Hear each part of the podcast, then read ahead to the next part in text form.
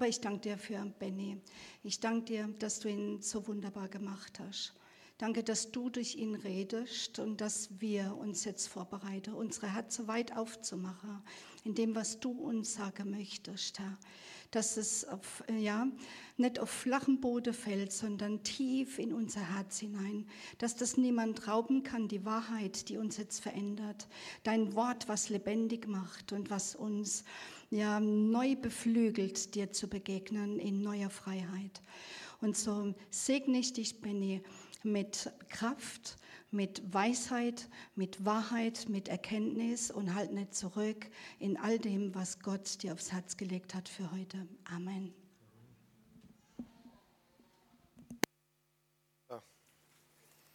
Ich muss mich hier kurz sortieren.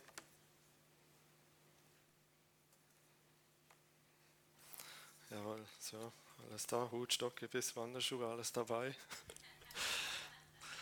Also, ich möchte äh, einsteigen in die Geschichte und zwar, es ist jetzt ziemlich genau neun Jahre her, da habe ich, bin ich zum ersten Mal nach Karlsruhe gefahren, da habe ich eine wundervolle Frau kennengelernt. Jung, jung, gut aussehend, attraktiv, interessant.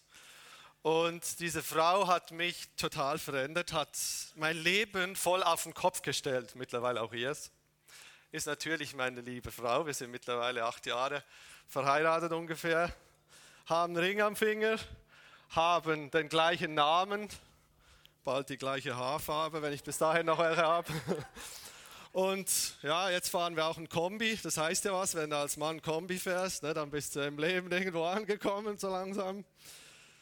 Also diese Person hat mein Leben total auf den Kopf gestellt. Und vielleicht ist es euch ja auch schon so ergangen, dass ihr eine Person getroffen habt, wo ihr gedacht habt, wow, das hat mein Leben jetzt total verändert. Vielleicht auch euer Ehepartner, vielleicht sonst irgendein Mensch, der euch einfach fasziniert hat. Es kann aber auch ein Ereignis sein, was euch in eurem Leben total verändert hat. Ein Beispiel. Ihr kennt vielleicht den Georg Müller, der die Waisenhäuser gebaut hat. Der ist da durchgegangen und gesehen, wow, da ist eine Riesennot. Das sind viele Kinder, die haben ihre Eltern durch eine Epidemie verloren und ich muss da helfen, ich muss da eingreifen, ich muss da was tun. Ich kann da nicht nur hinschauen. Dieses Ereignis hat diesen Mann total verändert. Und heute geht es auch um einen Mann aus der Bibel. Ich weiß nicht, ob ihr seinen Namen überhaupt schon jemals gehört, gelesen habt oder seine Geschichte gar kennt. Aus dem Alten Testament, sein Name ist Obed-Edom. Wer hat den schon mal gehört? Okay, gut. Ein paar haben ihn schon mal gehört.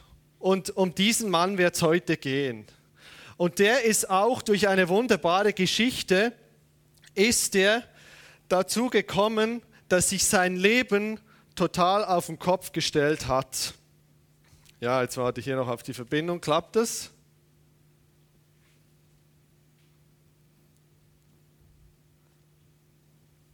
Ah, schön. Funktioniert nicht. Okay. Ja, da musst du drücken, aber das ist. Äh, ja. Jetzt habe ich das. Ja, jetzt ist alles anders. Egal. Okay, gut. Genau. Das hat jetzt nicht nur mein Leben, sondern auch die Predigt heute auf den Kopf gestellt. Und zwar geht es um den Obed-Edom und eng verknüpft mit dem Obed-Edom ist auch die Geschichte rund um die Bundeslade. Die Bundeslade hat damit ganz viel zu tun.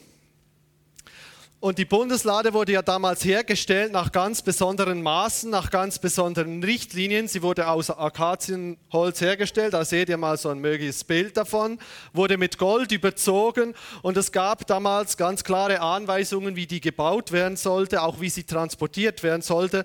Das alles geschah unter Mose. Und wie der Name schon sagt, Bundeslade, hängt der Name eng verknüpft damit zusammen, mit dem Bündnis, was Gott damals mit den Menschen geschaffen hat. Ich will euer Gott sein. Und diese Bundeslade haben sie damals auch mitgenommen beim ersten Sieg ins verheißene Land. Das ist die Geschichte, die ich euch letztes Mal erzählt habe. Wo sie nachher Jericho eingenommen haben, wo die Rahab ja verschont wurde, weil sie die Gesandten bei sich aufgenommen hat. Auch da sind die Priester auf den Schultern mit der Bundeslade um die Stadt rum und haben so die Stadt eingenommen. Die war also immer präsent. Und äh, ja, da würden mich jetzt ein paar Theologen vielleicht steinigen deswegen. Damals im Alten Testament war das ein bisschen anders mit der Gegenwart Gottes. Die war nicht überall gleich präsent, sondern eben da, wo diese Bundeslade war. Die Bundeslade Darum war sie auch immer ein, im Zentrum der Israeliten, war nämlich Zeichen oder symbolisiert auch die Gegenwart Gottes, die Herrlichkeit Gottes, von dem wir vorher von anderen auch gehört und auch gesungen haben. Sie war im Mittelpunkt. Und das ist natürlich irgendwann den Feinden auch aufgefallen. Die Philister, die haben festgestellt, wow, da wo die Bundeslade ist, da haben die Israeliten Sieg, da, da schenkt Gott Segen, Gnade. Und was haben die gemacht? Die haben sie logischerweise gedacht, ja gut, dann klauen wir das mal. Und sie haben sie dann geklaut. Aber was ist passiert? Statt dem Segen, den sie sich erhofft haben, ist genau das Gegenteil passiert, nämlich Fluch ist eingebrochen, es ist Krankheit gekommen und es sind andere Dinge passiert, die einfach nicht gut waren. Und so haben sie diese Kiste, würde ich mal sagen, hin und her geschoben, 20 Jahre lang von der einen zur anderen Stadt, bis sie gesagt haben, nee, komm, das bringt uns keinen Segen, wir schicken die wieder zurück. Und an dieser Stelle wollen wir jetzt einsteigen in die Geschichte und ich lese euch vor aus 1. Chronik 13 äh, ab Vers 7. Man holte sie, also die Bundeslade, aus Abinadabs Haus und lud sie auf einen neuen Wagen, der von Rindern gezogen wurde. Usa und Achio lenkten ihn. David und alle Israeliten liefen dem Wagen hinterher. Sie sangen und tanzten mit ganzer Hingabe. Sie spielten auf Hafen und Lauten, auf Tamburinen, Zimbeln, Trompeten, um Gott zu loben. Beim Dreschplatz, der einem Mann namens Kidon gehörte, brachen die Rinder plötzlich aus und der Wagen drohte umzustürzen. Schnell steckte Usa seine Hand aus, um die Bundeslade festzuhalten. Da wurde der Herr sehr zornig über ihn, weil er die Bundeslade berührt hatte und er ließ Usa auf der Stelle tot zu Boden fallen. David war entsetzt, dass der Herr ihn so aus dem Leben gerissen hatte. Seitdem heißt der Dreschplatz Peres Usa. David bekam Angst vor Gott. Wie kann ich es jetzt noch wagen, die Bundeslade Gottes zu mir zu nehmen? fragte er sich. Er beschloss, sie nicht nach Jerusalem zu bringen, sondern sie im Haus von Obed Edom, einem Leviten aus Gad, abzustellen. Dort blieb sie drei Monate lang. In dieser Zeit ging es Obed und seiner ganzen Familie sehr gut, denn der Herr segnete sie. Das ist die Situation, die wir uns vorstellen können. Eigentlich ein total freudiges Ereignis, weil David will die Bundeslade ins Zentrum holen, in die Hauptstadt nach Jerusalem. Alle freuen sich, alle tanzen, eine richtige Partystimmung ist da los. Und dann passiert dieser tragische Moment. Sie laden die Bundeslade auf den neuen Wagen und dann und dann greift Usa nach ihm und er ist auf der Stelle tot.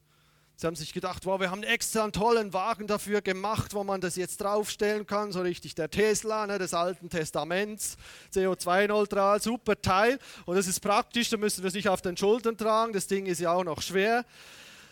Ja, das kann man mal so machen, da haben sie sich gedacht. Und Gott wird dann sicherlich auf diesen schönen neuen Wagen schauen, den wir da hingestellt haben, in mühsamer Handwerksarbeit selbst hergestellt aber das Gegenteil ist der Fall und der Usa stirbt. Und man kann sich fragen, ja, warum passiert das? Warum stirbt dieser Mann einfach so? Der will doch die Bundeslade noch retten, der will sie doch noch halten, dass sie nicht auf den Boden plumpst. Wir müssen das Ganze sehen, weil neben wo Gott diese Bundeslade anfertigen ließ, hatte der Mose ganz klare Anweisungen gegeben. So sollt ihr sie bauen und so sollt ihr sie transportieren. Und das wurde überliefert an Generationen, es wird festgehalten und aufgeschrieben, weitergegeben. Das kann man nachlesen in den Mosebüchern. Und jetzt macht im Prinzip David das, was er nicht sollte. Er gehorcht nämlich nicht. Und er denkt sich, ja gut, man kann das vielleicht so machen, aber ich mache es jetzt so. Und so macht er eigentlich aus was Heiligem was Saloppes, wo er dachte, ja gut, ich gehe jetzt meinen eigenen Weg, ich mache das jetzt halt mal so. Und darum passiert das vielleicht. Und ist es nicht vielleicht bei uns manchmal auch so, dass wir unsere eigenen Vorstellungen haben? Gott hat vielleicht einen Plan für unser Leben oder vielleicht für, für eine bestimmte Situation, wie wir entscheiden können. Vielleicht sagt er uns mal, warte, ja, kann ja mal sein. Aber dann wird es ganz schwierig bei uns. Also ich fange dann immer an, Plan B und Plan C und vielleicht sogar noch Plan D anzufertigen und äh, gebe mir dann selber schon eine Frist, okay, wenn Gott nicht Zeit hat, dann muss ich halt selber gucken. Sind wir bereit, wirklich zu gehorchen, das zu tun? Der, die erste Folge von diesem Ungehorsam ist, dass der Usa stirbt und die zweite Folge, dass die Lade eben ins Haus von Obededom kommt, wo wir jetzt einsteigen. Durch so einen Umstand ist die Bundeslade eben symbolisiert durch die Gegenwart Gottes ins Haus von Obed-Edom gekommen. Und wir lesen im Vers 14, wo es eben heißt, dass er und sein Haus sehr gesegnet wurde. Wir können uns fragen, ja, warum Obed-Edom? Ist er besonders stark gewesen? Ist er ein Militärheld gewesen? Ist er besonders weise gewesen?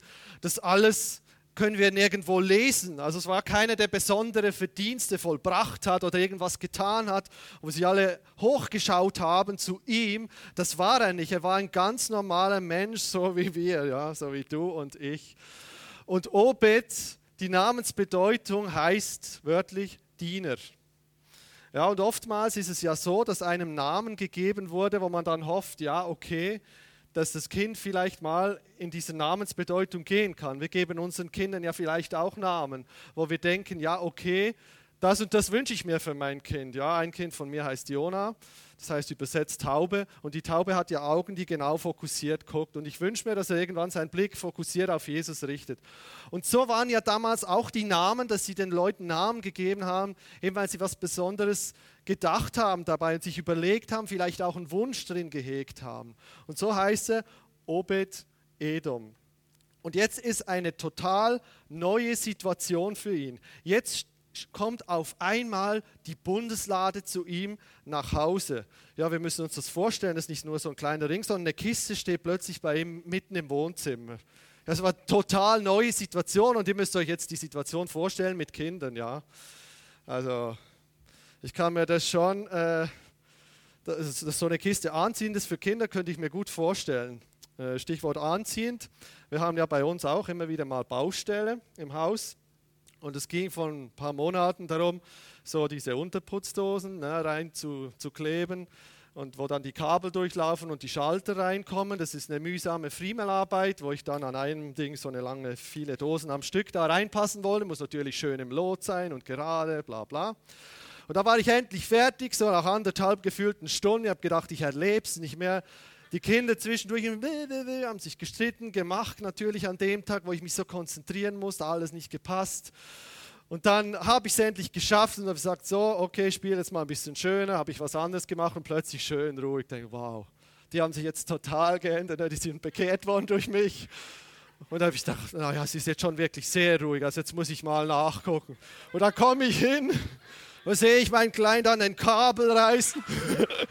also ich war natürlich ohne Strom. Ne? Er reißt dann ein Kabel und ich, ich, ich, ich in einem Ton, den ich von mir gar nicht kann, sag mal, was machst denn du hier, Junge? Ja, und die ganze Arbeit alles umsonst. Ja, ja, also ich war damals untröstlich.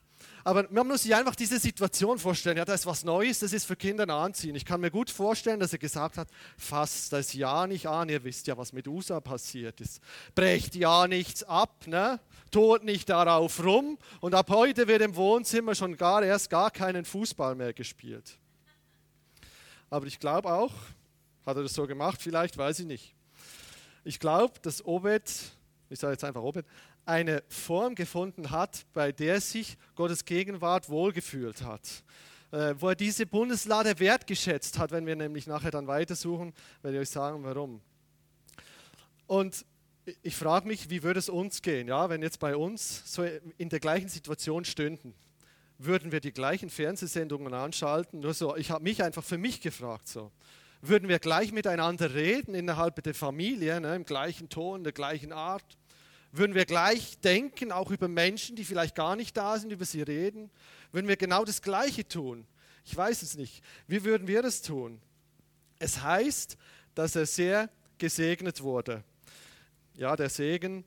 Ähm, der Dorfpfarrer, der kam ja zum Mittagessen nach Hause und äh, hat sich an den Tisch gesetzt und hat dann gleich angefangen zu essen.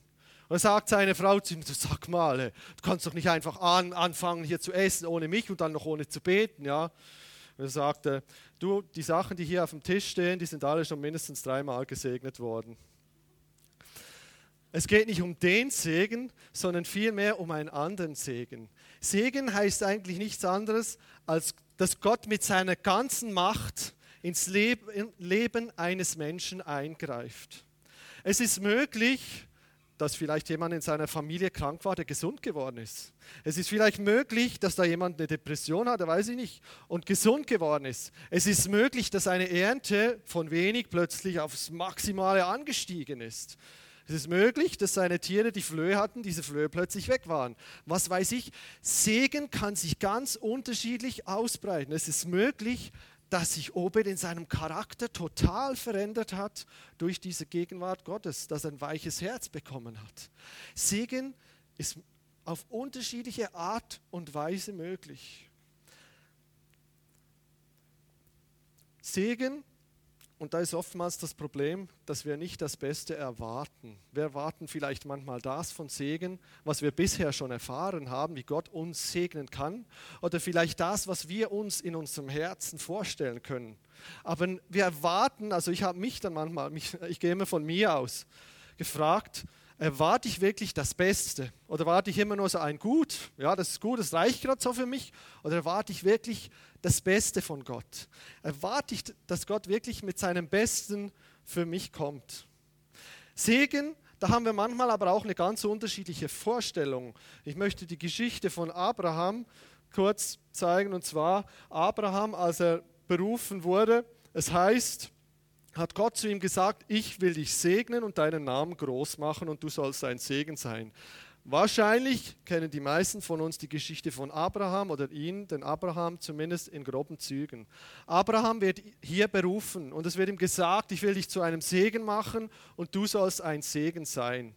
Es bedingt von ihm eine Entscheidung, dass er sagt, okay, weil das Erste, was kam, war nämlich, dass Abraham sich aufmachen sollte und seine Heimat verlassen sollte. Ja, sie, haben wir uns Segen so vorgestellt, dass wenn Gott zu uns sagt, hey, komm, geh in ein anderes Land, pack deine Sachen, geh los, mach, geh auf meinen Wegen. Können wir uns das vorstellen? Können wir uns vorstellen, dass das überhaupt möglich ist? Und auch die Frage, wie behalte ich diesen Segen? Und der Vers sagt es ja hier eigentlich schon selber, ich will dich segnen und deinen Namen groß machen und du sollst ein Segen sein. Wenn wir diesen Segen empfangen, dass wir den, das, was wir empfangen, auch weitergeben. Wir versuchen zum Beispiel auch durch diese Gruppen, die wir hier haben, mit Evangelisten, Lehrern, Hirten und so weiter, das, was wir können, auch weiterzugeben. Und auch die Zeugnisse, die, die wir gehört haben, das, was wir empfangen, versuchen wir so gut wir es können, da wo wir sind, einfach weiterzugeben.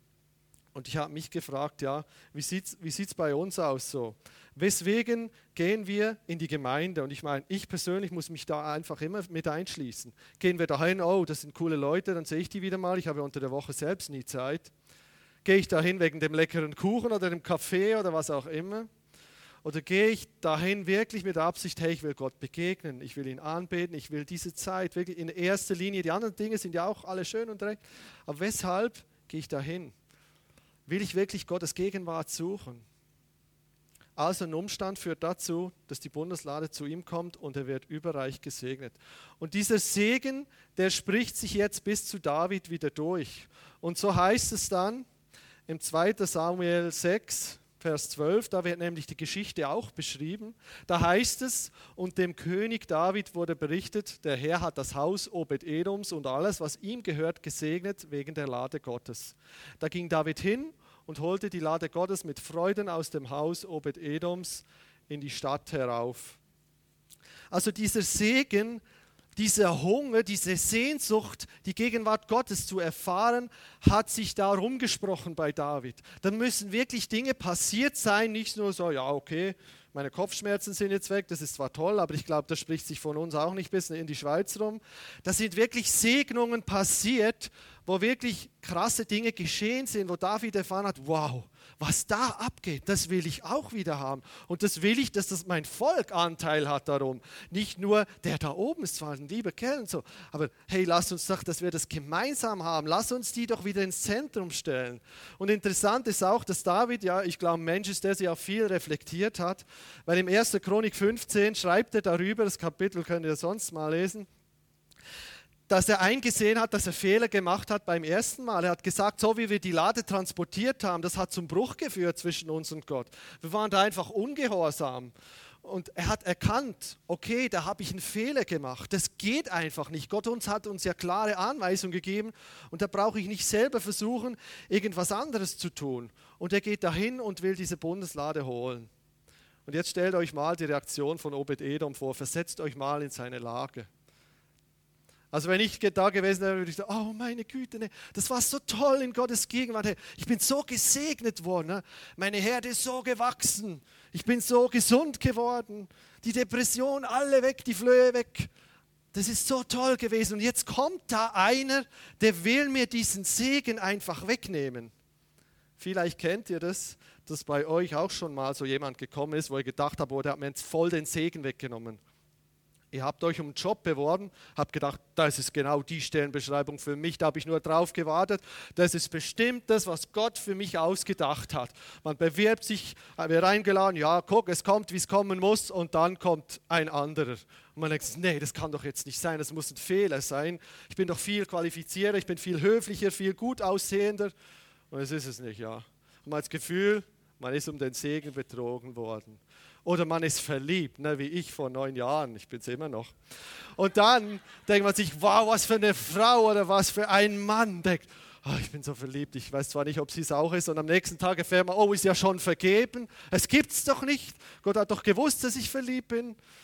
Ja, oder das Gleiche bei den Wohnungen. Da ne? kennt wahrscheinlich jeder hier in Karlsruhe, das ist so eine tolle Wohnung, die ist wie für uns, aber man bekommt sie nicht. Der Segen von der Nase weggeschnappt. Aber jetzt gibt es eine Überraschung. Vielleicht könnte man sich meinen, reagiert Obed so, ne? so eingeschnappt, dort hat mir den Segen jetzt weggenommen, aber was macht er? Das nächste Mal, wo wir Obed Edom von ihm lesen, ist in Jerusalem. Und ab da lesen wir im Chronikbuch immer wieder seinen Namen, Obed Edom, Obed Edom, Obed Edom. Mit seinen ganzen 62 Leuten, mit seiner Familie ist er nach Jerusalem gegangen. Und dahin gegangen und hat sich gesagt, hey, David, du kannst mir vielleicht die Bundeslade wegnehmen, aber du kannst es nicht verhindern, dass ich mich loslasse von der Gegenwart Gottes. Das kannst du nicht verhindern. Und er ist nach Jerusalem gegangen. Es heißt in Psalm 34, 9, das passt ideal, schmeckt und seht, wie freundlich der Herr ist, wohl dem, der auf ihn traut. Genau das hat Obed-Edom erlebt. Er hat erlebt, wie gut, wie gnädig, wie, wie wunderbar Gott ist. Und in der anderen Übersetzung, nämlich in der Hoffnung für anders, ein bisschen freier, aber das passt ganz genau, probiert es aus und erlebt es selbst, wie gut der Herr ist. Genau das hat er ausprobiert, das hat er erlebt und gesagt, das will ich nicht mehr hergeben. Du kannst vielleicht diese Kiste wieder mitnehmen, aber ich gehe hinterher, weil ich will in seiner Gegenwart sein. Und er wirft sein ganzes Leben über Bord. Er wirft seine ganzen Lebenspläne, die er gemacht hat, über Bord und vertraut voll auf Gott und geht ihm hinterher. Ich kann mir auch vorstellen, dass er zum David gegangen ist und gesagt hat, David, du, ich, meine Familie, kennst du vielleicht einen mit dem Haus, so 62 Zimmer ungefähr. Ich will da hinterherziehen. Ich muss in Gottes Gegenwart kommen. Ich muss da sein. Manchmal sind uns vielleicht die materiellen Dinge wichtiger, dass wir denken, ja, das ist jetzt wichtig für mich oder das ist wichtig, das liegt mir am Herzen. Und dass wir das dann über das stellen, was Gott vielleicht für uns noch vorhat, wo er denkt, wow. Und es hindert uns vielleicht dann manchmal ähm, loszulassen und ganz auf Gott zu vertrauen und zu sagen, ja, ich will das, so wie das Obed-Edom gemacht hat. Diesen Hunger, wo er gesagt hat, wow, das habe ich erlebt, wie Gott gut ist, wenn wir ihn verändert. Und so können wir im Psalm 2, Vers 11 lesen, so ungefähr die Personifizierung von ihm, was jetzt nämlich kommt. Dient dem Herrn mit Furcht und frohlockt mit Zittern. Jetzt passiert nämlich was Cooles. Denn sie kommen nach Jerusalem Und dort werden Torhüter gesucht, also nicht die Fußballtorhüter, ne? sondern Torhüter, das waren damals Leute, die diese, das Zelt, was David extra gebaut hat, wo die Bundeslade reinkam, dieses Zelt bewacht haben. Und wer hat sich beworben und gesagt, ja, da will ich hin? Obed Edom hat gesagt, ja, ich, ich muss da nah wieder dran. Ich habe die Bundeslade hergegeben und ich will da wieder hin. Das war aber nicht alles. Ja, hat sich natürlich vieles verändert, dadurch, dass die Bundeslade wieder da war. Es wurden auch Lobpreise gesucht. Ja, wie heute. Super Lobpreis. Und dann hat gesagt, ja, ich brauche da gute Leute. Wer meldet sich? Obed Edom. Sagt, ja, da muss ich hin, das mache ich. Das ist ein Klacks für mich, du. Erst bewache ich das Ding und nachher, wenn es losgeht, direkt bin ich mittendrin. Da bin ich nah dran. Und später, da wurden noch Hafenspieler gesucht. Ja. Wer meldet sich natürlich? Obed Edom. Der Kerl hat sich überall gemeldet, wo er gesehen hat, wow, da kann ich dienen, da kann ich helfen, da kann ich unterstützen. Ja. Und wir helfen natürlich auch immer gern, vor allem auch wir Väter. Eine kleine Geschichte am Rand. Und zwar die kleine Babsi, die hat zu ihrem Papa gesagt, du, also zu Weihnachten, da wünsche ich mir ein Pferd, also ein kleines Pony, ein Pony wünsche ich mir. Und da hat der Vater überlegt und sagt, ja, das, das lässt sich realisieren. Und dann kam der Weihnachtstag, Babsi voller Vorfreude, sagt so, wie sieht's aus? Er sagt, ja, mein Kind, der Friseurtermin steht. Das helfen sie natürlich nicht so aus bei OBD und wir können uns auch fragen, in seiner Geschichte, der hat sich für alles beworben. Ist das nicht purer Aktionismus, was der Kerl hier gemacht hat? Der, wirkt, der bewirbt sich für alle möglichen Dinge, ja? Ich glaube vielmehr nein, weil ich glaube, dass er total verändert worden ist von der Gegenwart Gottes und der sich gesagt hat, was ich will, was wonach mein Herz sich sehnt, ist einfach wieder in diese Gegenwart Gottes zu kommen. Wenn ich da bin, da geht es mir gut, ja, da ist mir alles andere pups egal. Ja, es gibt diese Tasten, ne? ja, wenn ich Angst habe, pups egal, wenn ich das habe, pups egal, Hauptsache du bist bei mir. So eine Tasse habe ich auch. Aber das ist mehr als eine Tasse, ja. Das ist wirklich Gegenwart Gottes. Er hat gedient. Und ich glaube, das segnet Gott, ja, wenn wir einander auch dienen. Ihm dienen, ihn dienen. Und ich glaube, dass Gott ein Problem hat, auch wenn wir egoistisch sind. Ja. Ich, mich, meine, mir, Herr, segne uns alle vier. So denken wir vielleicht manchmal von uns. Und ich frage mich manchmal auch, weshalb tue ich, was ich tue? Ja. Ich bin ein Mensch, der sich auch ja, reflektiert immer wieder von Zeit zu Zeit und fragt mich dann auch, warum tue ich, was ich tue? Ja, ich predige hier, klar will ich wirklich Gottes Wort weitergeben. Aber welche Motivation habe ich dahin? Mache ich es, weil ich es einfach tun muss, weil es mein Job ist? Mache ich es, weil, mein, weil es mein tiefster Wunsch ist, wirklich näher an Gottes Herz zu kommen, gemeinsam als Gemeinde? Und so, glaube ich, müssen wir uns alle immer wieder neu fragen, weshalb tun wir, was wir tun? Tun wir es einfach, weil wir vielleicht eine Gabe haben, denken, okay, ja, die kann sich dann noch ein bisschen verbessern, schön und recht, toll. Oder tun wir es deswegen? Ich glaube, hier im ZZK sind ganz viele Leute, die sich total investieren und auch mit absolut cooler Motivation. Da gibt es so viele Menschen, von denen keiner was weiß, die Dinge tun im Hintergrund, die sich als Hauskreisleiter investieren und Menschen zurüsten, die dafür sorgen, dass hier das Licht funktioniert und die Abläufe dicht sind. Und es fällt nur auf, wenn was nicht funktioniert. Oder auch Leute, die einfach sich Zeit nehmen und wirklich bewusst im Hintergrund beten und sagen, ja, ich bete für den. Nicht so nach dem Motto, ich bete für den und vergiss nachher den Rest der Woche, sondern wirklich auch dafür dranbleiben und sagen, hey, ich bete für den, das bringt was, da erlebe ich Durchbrüche. Oder auch hier vorne auf der Bühne. Ich glaube, wir haben das, aber wir müssen uns trotzdem immer wieder selbst fragen, weshalb tue ich, was ich tue? Wie kommen wir auch überhaupt in diese Gegenwart Gottes? Das war damals ganz praktisch, ne? möglichst nah daran. Das hat ihn verändert. Und das Gleiche ist ja im übertragenen Sinn heute. Wir sollen genau ganz nah an Jesus dran, ganz nah an sein Herz, das, was wir hier immer singen, was wir hier immer hören. Was heißt das? Dass wir uns wirklich mit den Dingen umgeben, die uns nah ranziehen. Das kann ein Buch sein, was mich total fasziniert und nah dran bringt wieder. Das können Leute sein, die genau den gleichen Hunger haben, die sagen, hey, mein Herz ist nichts anderes als einfach Nähe zu Jesus hingeführt zu werden, näher dran zu kommen. Es kann Hauskreis sein, wo man gemeinsam sagt, hey, wir wollen das gemeinsam, auch wenn einer mal einen Hänger hat, den trage ich durch. Natürlich die Bibel im Gebet, im Lobpreis, dass wir uns von den Dingen umgeben, die uns in die Gegenwart Gottes führen weil die Gegenwart Gottes verändert uns. Sie gibt uns Richtung, sie weist uns durch den Heiligen Geist, den wir bekommen haben. Ja, zwar nicht die Bundeslade, aber wir haben den Heiligen Geist bekommen, der uns führt und manchmal auch Fehler aufdeckt an uns, die wir vielleicht selbst gemacht haben, dass wir die selbst erkennen und sagen, oh, Mist, da habe ich einen Fehler gemacht, da muss ich mich vielleicht dafür entschuldigen bei irgendjemandem. Und es weist auf Jesus. Und jetzt der letzte Punkt. Diese Lebensweise, die Obed-Edom gehabt hat, die aus ihm geworden ist durch diese Präsenz mit der Bundeslade, mit der Gegenwart Gottes, die hat Frucht gebracht. Am Anfang dieser Geschichte lesen wir nur von Obed-Edom und seiner Familie.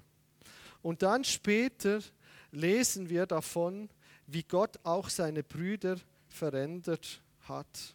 Am Anfang ist von den Brüdern nichts zu lesen. Am Anfang tauchen die Brüder auf. Ich glaube zutiefst, dass Obed-Edom durch dieses Lebensweise, die er neu bekommen hat oder die sich in ihm manifestiert hat, seine Brüder angesteckt hat, die sich gefragt haben, hey, was ist das an der Person? Was ist da los? Der ist so verändert, der ist total anders geworden. Und die tauchen dann später auch auf, da wo sie auf, aufgeführt werden, wo es um die Anbetung geht. Und ich sehe mich danach, dass wir wirklich auch versuchen, jeder da, wo er steht, wo er kann, und auch wir als Gemeinde versuchen, mehr und mehr in Gottes Gegenwart reinzukommen, von ihm geführt zu werden, von ihm geleitet zu werden, benutzt zu werden, den Segen zu empfangen und diesen Segen, den wir empfangen haben von ihm, einfach weiterzugeben. Und ich weiß nicht, vielleicht hast du diese Gegenwart Gottes schon mal erlebt in deinem Leben. Du hast gedacht, wow, genial. Das ist so toll, ist so toll in Gottes Gegenwart zu sein. Aber es kann sein, dass vielleicht ein Ereignis, eben wie dieses tragische Ereignis in der Geschichte, in dein Leben gekommen ist oder ein ganz anderes, was dir diese Gegenwart total entrissen hat. Und du hast es einfach nicht mehr geschafft, wieder in diese Gegenwart reinzukommen. Das hat, das hat einfach so starke Spuren in deinem Leben hinterlassen. Kann auch Menschen sein, kann Ereignis sein, irgendein Umstand. Oder vielleicht bist du da und du hast es noch gar nie erlebt. Du sagst, hey, wow, ich sehne mich nach genau dieser Gegenwart, dass mein Herz wirklich nur noch danach schreit, in die Gegenwart Gottes zu kommen. Dafür wollen wir nachher gleich im Anschluss jetzt dann noch beten. Ein Beispiel noch, der hat Frucht gebracht. Und ich meine noch ein Beispiel aus unserer super Kindererziehung, wo die manchmal eben nicht so super ist. Also es gibt ja wirklich viele Dinge, wo ich scheitere und auch meine Frau, das ist halt so. Zwischendurch passieren dann noch andere Sachen. Eine Geschichte, die habe ich hier ein, einmal erzählt und weil sie passt, erzähle ich sie nochmal. Weil es eben auch um Frucht geht, um das, was wir bekommen, auch weiterzugeben. Ich war mit den, oder wir waren mit den Kindern einkaufen, wir wollten ihnen Schuhe kaufen und der Laden war wirklich voll mit Leuten. Und ja, wie das so ist, am Anfang alles schön und die Kinder wollten keine Schuhe anziehen. Wir haben am Schluss auch keine gekauft, egal. Und äh, irgendwann fangen sie so an, ein bisschen sich zu hänseln. Das ist immer, immer der Anfang vom Ende, sage ich dann. Und dann irgendwann geht es ein bisschen lauter los und irgendwann schreien sie und irgendwann kam die Situation, wo beide heulend am Boden lagen, auf dem Rücken und ich dann nur noch so weggelaufen bin. Also ich kenne die nicht, ne, so ungefähr. Ne? Und man sich dann wünscht, im ersten Moment einfach im Boden zu versinken. Und im zweiten bin ich dann hin habe gesagt, Leute, so geht's doch nicht. Ihr könnt doch hier nicht so rumschreien mitten in diesen Leuten. Das könnt ihr doch nicht bringen. Wir haben das alles geklärt. Das Interessante war, dass ja bei der ganzen Geschichte, wo, was da lief, uns eine Familie zugeschaut hat. Das war eine Familie, Mann, Mama, Papa und Kinder, äh, sieben und acht Jahre würde ich die schätzen, oder sechs und sieben, so in dem Dreh. Und die haben das alles miterlebt, das ganze Theater. Am Anfang waren die lieb, das ganze Theater und dann auch am Schluss, wo, wo ich sie eben geholt habe, gesagt, du Leute, so können wir nicht miteinander umgehen, das finde ich nicht gut. Und dann haben wir gesagt, so, jetzt entschuldigen wir uns und dann ist alles wieder gut. Vergeben einander, das haben sie dann auch brav gemacht und ungefähr eine Minute sind sie wieder rumgesprungen, als wäre nichts gewesen und haben sich so gut vertragen, als wäre nichts gewesen. Ja, die Geschichte wäre hier schön zu Ende, man würde sagen, tolle Geschichte, ne? Aber was dann das Coole war, was mich so begeistert hat ja, und auch ermutigt hat, ja, und ich auch euch ermutigen möchte, ne, als Familien, manchmal scheitert man auch und dann denkt man sich, oh, wie weiter. das war dann, ich habe dann selber dann noch Schuhe angeguckt und höre dann im Augenwinkel und sehe die Familie auch noch. Und da sagt der, der jüngere Bub von denen, der Siebenjährige, hat gesagt: Mama, hast du gesehen, wie die miteinander umgegangen sind? Die haben sich gegenseitig entschuldigt. Und das fand ich so toll. Das müssen wir bei uns auch machen das hat mein Herz total berührt. Ja, wo ich gedacht, wow, so cool. Dass aus einem solchen Theater für mich ja so ein Segen irgendwo geflossen ist. Und das wünsche ich mir, dass man diese Situationen, die manchmal so bescheiden anfangen, dass man die trotzdem zum Segen nutzen kann. Ich fasse die Gedanken noch mal kurz zusammen. Also wir haben gesehen, durch einen dramatischen Umstand, ja, durch dieses Ereignis, dass Menschen angefangen haben zu tun, was sie machen wollten, kam die Bundeslade nachher über Umwege zu Obed-Edom. Er wurde dadurch gesegnet und an vielen verschiedenen Punkten wahrscheinlich seines Lebens ist er gesegnet worden und hat gedacht, wow, wie cool ist das denn? Er hat diesen Segen erfahren und dieser Segen hat Kreise gezogen, weil es nämlich Sehnsucht geweckt hat bei David, einen Hunger, der gesagt hat, wow, was da passiert, das will ich auch haben. Er hat sich überlegt und gesagt, ja, ich habe das falsch gemacht, aber ich möchte es jetzt richtig machen. Und darum hat er sich die Lade wieder geholt. Aber Obededom hat gesagt, nein, ich lasse mir die, zwar die Bundeslade wegnehmen, aber nicht die Gegenwart Gottes. Ich habe erkannt, wie gut diese Gegenwart Gottes ist und ich möchte da mittendrin sein. Ich möchte ganz nah dran sein. Und deswegen fängt er an, sich überall zur Verfügung zu stellen. Nicht aus Aktionismus, ja, ich muss das tun, ich muss das tun, sonst bin ich ja nichts hier, sondern weil er einfach ein Verlangen hat, in die Gegenwart Gottes zu kommen. Und das führt dazu, dass es Frucht gibt in seinem Leben. Nicht ich, mich, meine, mir, Herr segne uns alle vier, sondern er hat auch seine Brüder mit reingenommen und sein Leben, seine Lebensweise ist sichtbar geworden in seiner ganzen Familie. Und das wünsche ich mir für uns, dass wir diesen Segen, von dem Obed hier erfahren hat, dass wir den selbst erleben dürfen und den weitergeben können. Lasst uns aufstehen, ich würde gerne noch beten. Ja, Jesus, ich danke dir von ganzem Herzen für die Geschichte von Obed Edom. Ich danke dir, dass du diesen Mann gebraucht hast, Jesus. Ein Mann einfach total ja, unbekannt, nicht durch große Dinge irgendwie aufgefallen. Du hast ihn benutzt und du hast ihn gebraucht, Jesus. Du hast sein Herz gesehen. Du hast gesehen, wow, der lässt sich begeistern von deiner Gegenwart. Wie sein Name sagt, Diener. Er wurde ein Diener von dir, weil er erkannt hat, er hat geschmeckt, wie gut es ist, in deiner Gegenwart zu sein, Jesus. Er ist verändert worden von tiefstem Herzen her. Und Jesus, ich danke dir, dass du in diese Welt gekommen bist, dass du uns auch total verändern möchtest und immer wieder neu verändern möchtest in unserem Leben. Danke, dass wir in dir eine ganz andere Sichtweise haben dürfen, wie Obed Edom. Und vielleicht bist du heute hier und du sehnst dich genauso wie es vielleicht Obededom damals auch gehabt hat, ich weiß es nicht, nach dieser Gegenwart Gottes. Du denkst, wow, das war so toll, in dieser Gegenwart zu sein, aber durch einen Umstand, ein tragisches Ereignis, irgendwas in deinem Leben ist es zum Bruch gekommen, wo du gedacht hast, wow, das wurde mir jetzt wie entrissen. Jetzt bin ich nicht mehr in dieser Gegenwart drin, das wünsche ich mir aber, dass ich geprägt werde, dass ich bestimmt werde, dass ich geführt werde von dem. Da wollen wir gleich für dich beten. Vielleicht bist du auch da und sagst, ich habe das noch gar nie erlebt. Aber ich möchte so sehr, ich wünsche mir das, verändert zu werden im Herzen von der Gegenwart Gottes. Dann, wenn du mutig bist, dann heb doch einfach die Hand hoch. Und ich glaube, wir sind berufen, einfach einander zu segnen. Und wenn jemand da ist, der jetzt die Hand gehoben ist, drumherum steht, dann geh doch auf diese Person zu und bete einfach für sie. Letztes Mal hatten wir das Ministry-Team, aber ich glaube, wir alle sind dazu berufen, füreinander zu beten, füreinander einzustehen und einander zu tragen, da wo, wo jemand getragen wird.